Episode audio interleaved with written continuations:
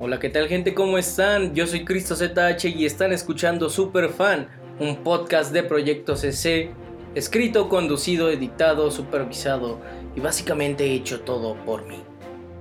En el episodio de hoy les voy a hablar de mis películas y series favoritas del 2021, así que no se vayan porque se va a poner buena la cosa. Si vienes de ver el video en YouTube y quieres saltarte a la parte en donde hablo de las series, puedes adelantar este episodio aproximadamente el minuto 15. Aunque al principio también hablo de tres películas que no salen en el video, así que escucha esa parte y después puedes adelantarlo. No es un pájaro ni un avión. Es el podcast más súper de todos. Super Fan. Hola gente, ¿cómo están? Yo soy Cristo ZH y sean bienvenidos y bienvenidas a un nuevo video aquí en Proyecto CS. Comencemos. Muy bien amigos, ya estamos a mediados de enero y todavía no subo cuáles fueron mis películas favoritas del 2021. Pero bueno, eso se acabó porque ya estamos aquí. A pesar de los contratiempos, a pesar de que se nos han presentado cositas ah, un poquito complicadas, ya estamos aquí y aquí les tengo mi top 10 películas favoritas del 2021. Ustedes saben cómo funciona esto. Estas 10 películas no significa que hayan sido las mejores, no existe la mejor película. Estas son simplemente las que yo más disfruté.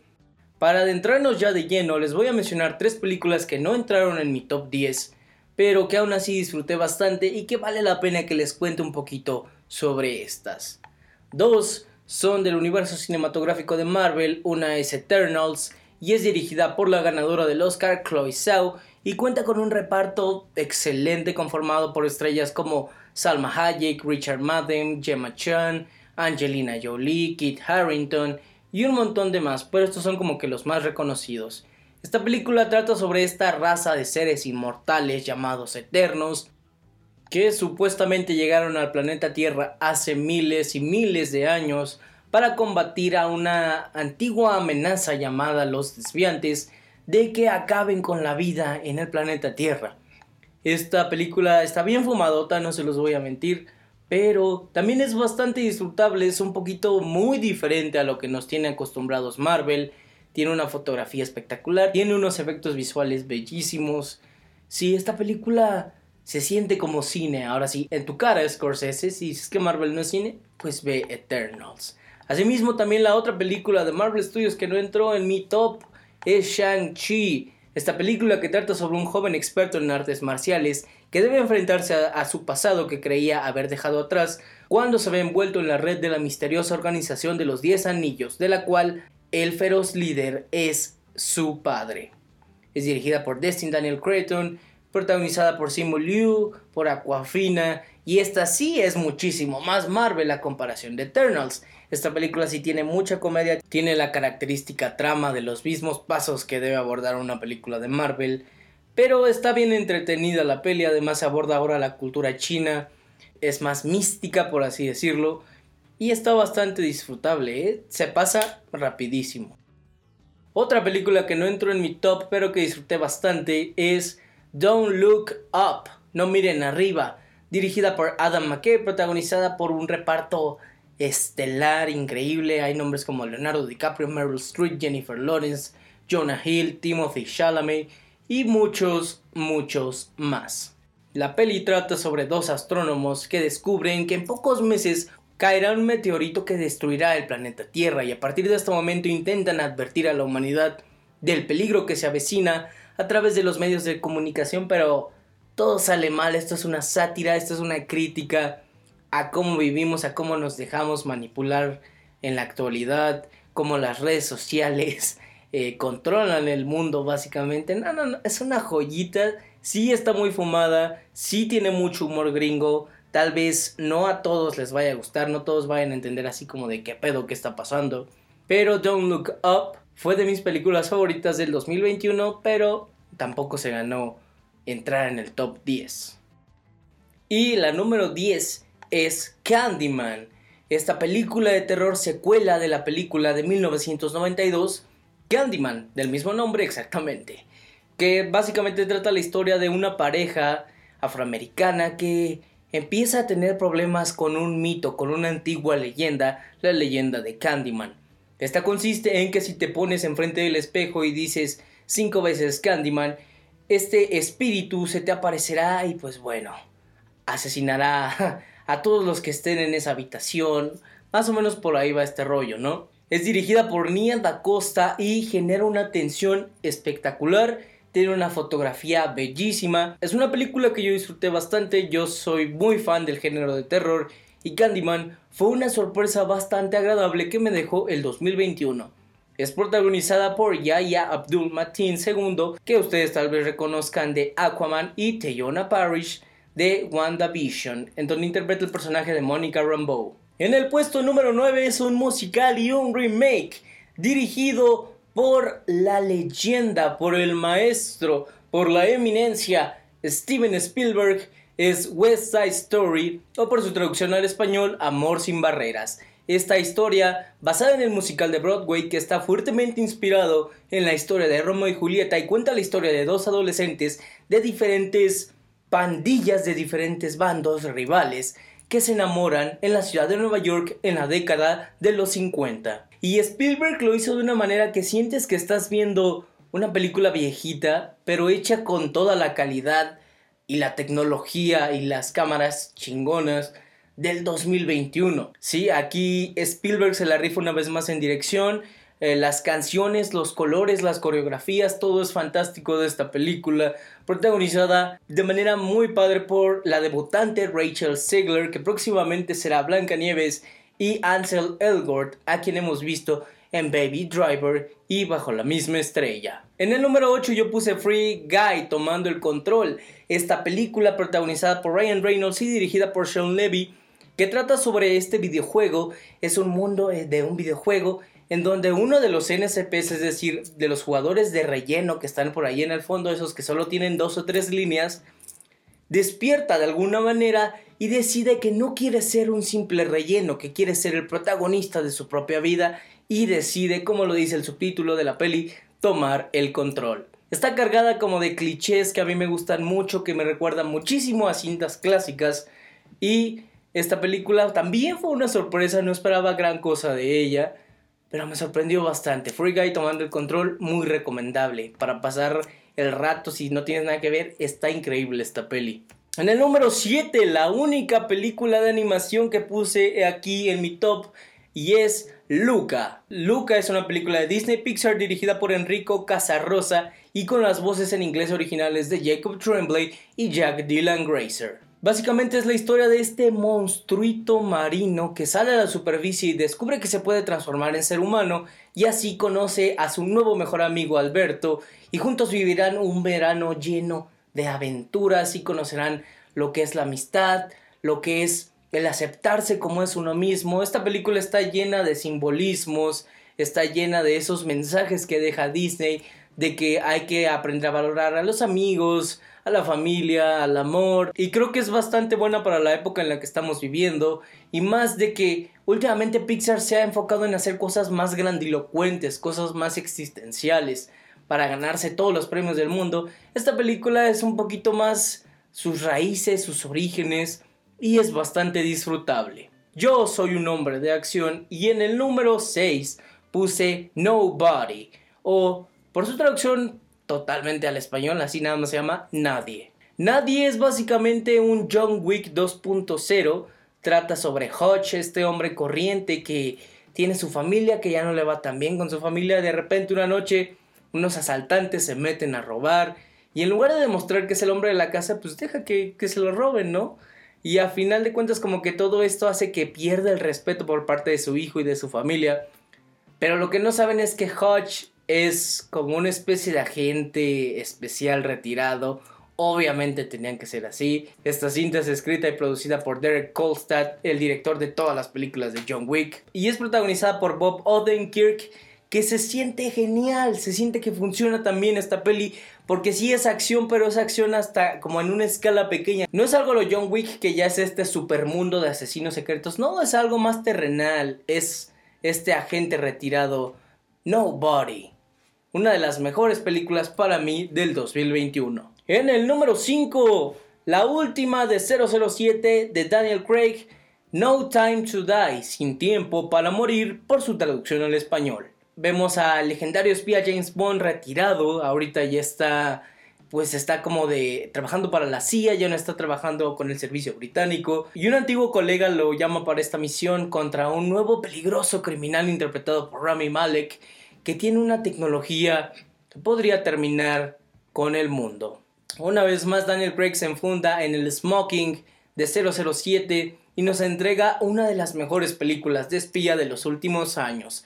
El director es Kari Fukunaga, el elenco lo conforma aparte de Craig Lea Seydoux, Rami Malek como el villano y Ana de Armas como una de las mejores chicas Bond de todos los tiempos. En el número 4, una película que no alcancé a ir a ver al cine, maldita sea, pero me la aventé en HBO Max, The Suicide Squad, el escuadrón suicida de James Gunn. Esta película trata sobre este grupo de villanos de DC que conforman el escuadrón suicida porque básicamente los mandan a misiones imposibles. Eh, si logran terminar la misión, pues se les reduce su condena o tal vez pueden salir bajo fianza o algo así, pero solo si la cumplen porque son misiones literalmente suicidas. En esta ocasión, James Gunn, el encargado de Guardianes de la Galaxia, reúne un elenco de maravilla conformado por Margot Robbie, Idris Elba, John Cena, Daniela Melchior y logra una de las mejores películas basadas en cómics que se ha visto. Esta es tan explosiva, es demasiado sangrienta. Me parece que fue clasificación C aquí en México y con total razón, está bien, está bien sanguinaria esta película. Ideal para echarse un dominguito. Muy buena de Suicide Squad, mucho mejor que la versión del 2016. Sorpresivamente, en el tercer puesto se logra colar otro musical. El 2021 fue el año de los musicales. Cada año veo que llegan más y más y este está genial dirigido por el grandioso Lin Manuel Miranda y protagonizado magistralmente por Andrew Garfield. Me refiero a Tic Tic Boom. Tic Tic Boom es esta película biográfica que narra la historia de John Larson, un aspirante a escritor de obras teatrales que a punto de cumplir los 30 años se siente abrumado por la ansiedad, preguntándose si su sueño aún vale la pena. Esta película es fantástica, las canciones son mega pegajosas y la actuación de Andrew Garfield te vuela la mente se ganó ese Globo de Oro con toda justicia, no me cabe duda que va a estar nominado a los premios Oscar. Es uno de los, fácil de los tres mejores trabajos que ha hecho Andrew Garfield, en mi opinión. Y si no se pueden perder esta película que no solo es como para sentirse bien, sino que también la historia que trae de fondo es buenísima. Y estoy llegando a cierta edad, no he cumplido mis sueños, ¿qué estoy haciendo con mi vida? Es, muy buena esta peli, yo la disfruté bastante. En el puesto número 2 puse una película de terror, una secuela de una de mis películas favoritas de toda la vida y es Un lugar en silencio, parte 2. Dirigida, escrita y dirigida de nueva cuenta por John Krasinski, protagonizada por Emily Blunt, Millicent Simmons, Noah Jupe y con la incorporación de Killian Murphy. Wow, esta secuela es increíble, expande el universo al mismo tiempo que nos muestra cómo fue que llegaron los aliens y nos muestra lo que pasa después con la familia Abbott, ahora que falleció Lee, que falleció el papá después de sacrificarse en la primera parte. Sí, es una secuela cargada de acción, cargada de las cosas que nos gustaron tanto de la 1. Cumple totalmente su propósito de expandir el universo y de sacarnos un buen susto, de ponernos bien tensos con el silencio. Y en el puesto número 1, obvio, soy la persona más obvia del mundo. Mi película favorita del 2021 fue Spider-Man No Way Home. Tras descubrir la identidad secreta de Spider-Man, Peter Parker, la vida del joven se vuelve una locura. Va a buscar ayuda de Doctor Strange para recuperar su vida, pero el hechizo sale mal y provoca una fractura en el multiverso. Esta cinta es dirigida por John Watts, director de Spider-Man Homecoming, Spider-Man Lejos de Casa Regresan Tom Holland, Zendaya, Jacob Batalon, Marisa Tomei, se añade Benedict Cumberbatch como Doctor Strange, se añade Alfred Molina como el Doctor Octopus, Willem Dafoe como el Duende Verde y el magistral regreso de Tobey Maguire y Andrew Garfield en sus respectivos papeles de Peter Parker, Spider-Man. Esta película fue un sueño hecho realidad, una película que no muchos creían, yo siempre tuve fe, fue mi rayo de esperanza durante todo el 2021 y no me defraudó para nada. Y bueno, allí estuvieron mis 10 películas favoritas del 2021. Repito, de nueva cuenta, mis películas favoritas, ¿ok? No digo que sean las mejores, no digo que no hayan otras que hayan sido mejores que estas, pero estas son las que yo más disfruté. Muy bien, y hasta aquí el apartado de películas. Ahora pasémonos rápido a las series. Mis series favoritas del 2021, las que yo más disfruté. Pero las voy a repasar un poquito como por encima. Analizar una serie se me hace todavía un poquito más tardado que analizar una película. Porque es, más tiempo, son más episodios, es más duración. Y tienes más tiempo de realizar las cosas que quieres a diferencia de una película. Pero repasando así por encima, en el puesto número 10 está Cobra Kai. Este año técnicamente, el año pasado pues en 2021, se estrenó la temporada 3 y 4. El primero de enero se estrenó la temporada 3 y el 31 de diciembre se estrenó la temporada 4, así un año después, pero técnicamente dentro del mismo 2021. Esta increíble serie que ha revivido de manera magnífica la saga de Karate Kid, es esas series que te las puedes aventar en un solo día y está tan digerible porque son episodios de media hora, es una historia un poquito universal, un poquito que se adapta, logra adaptarse de buena manera, logra traer a todos estos personajes de una manera verosímil, de una manera creíble al 2020, 2021. Entonces sí, muy disfrutable Cobra Kai. En el puesto número 9 está una serie que vio todo mundo, literalmente, la serie más vista de Netflix, el juego del calamar. Esta serie que parecería una combinación de Battle Royale, de los Juegos del Hambre, pero es disfrutable, ¿eh? ¿eh? no sientes que en ningún momento se ponga lenta, no sientes que en ningún momento se ponga pesada. El juego del calamar es algo tal vez no nuevo, pero sí logra como darle ese toque refrescante, ¿saben?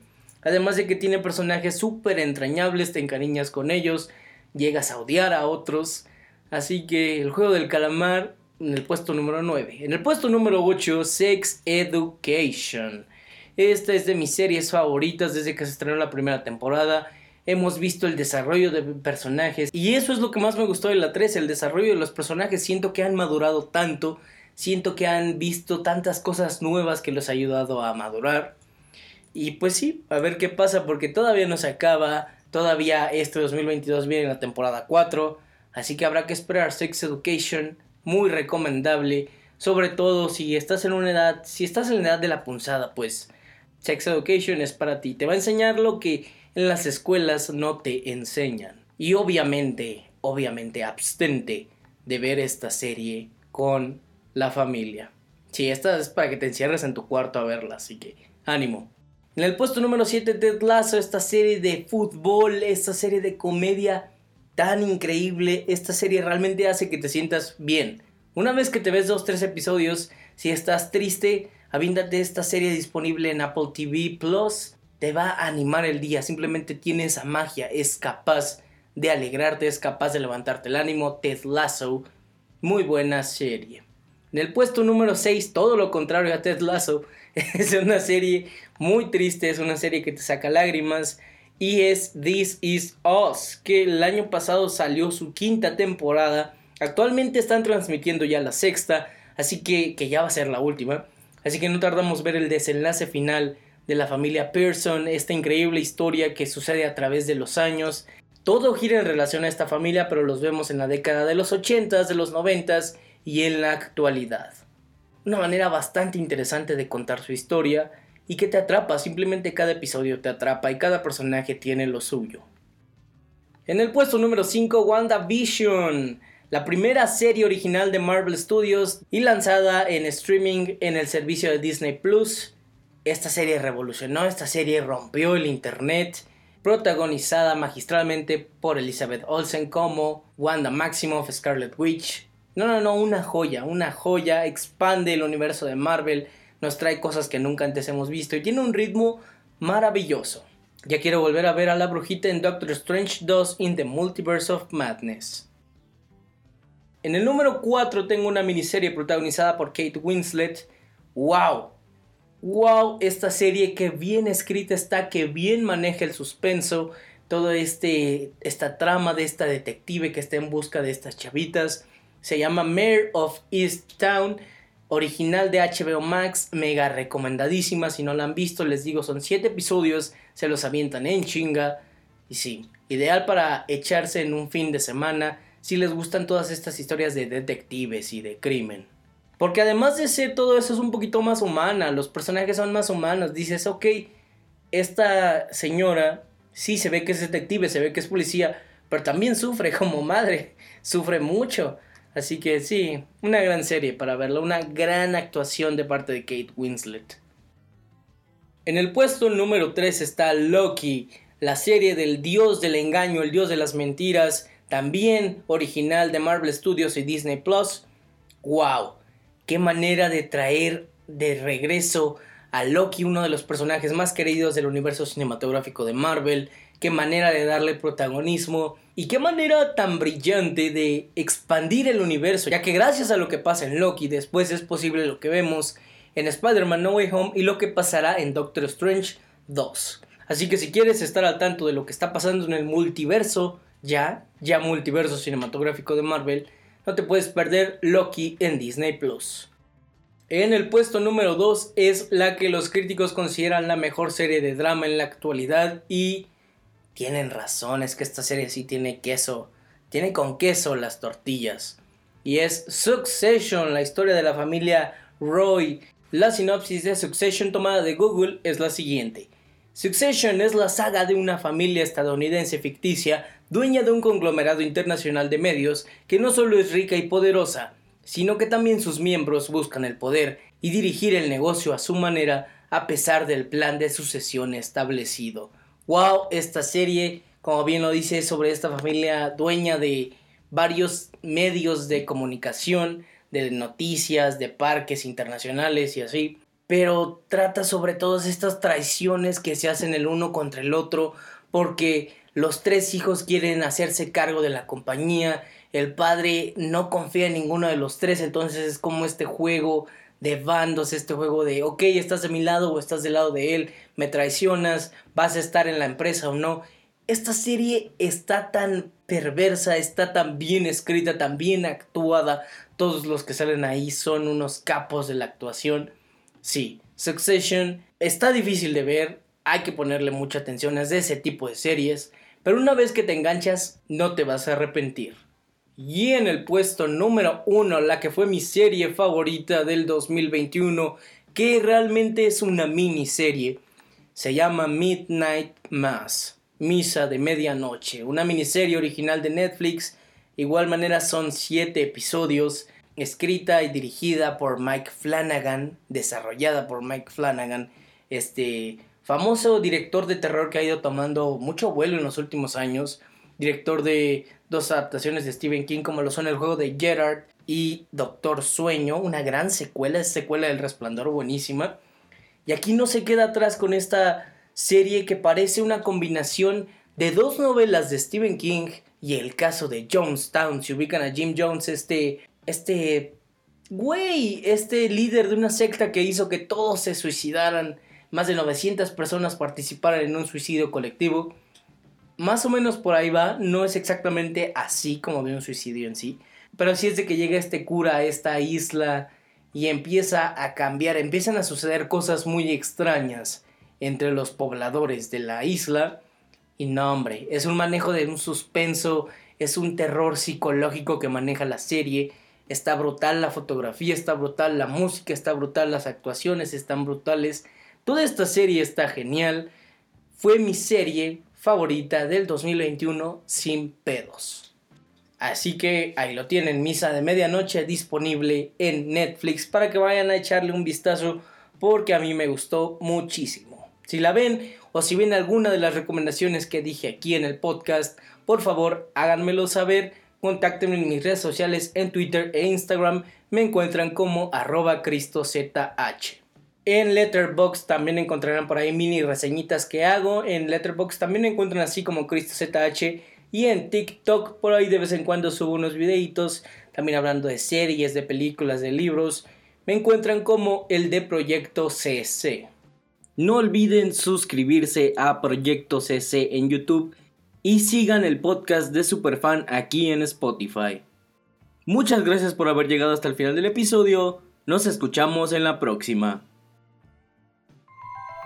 Aquí termina el podcast más súper de todos.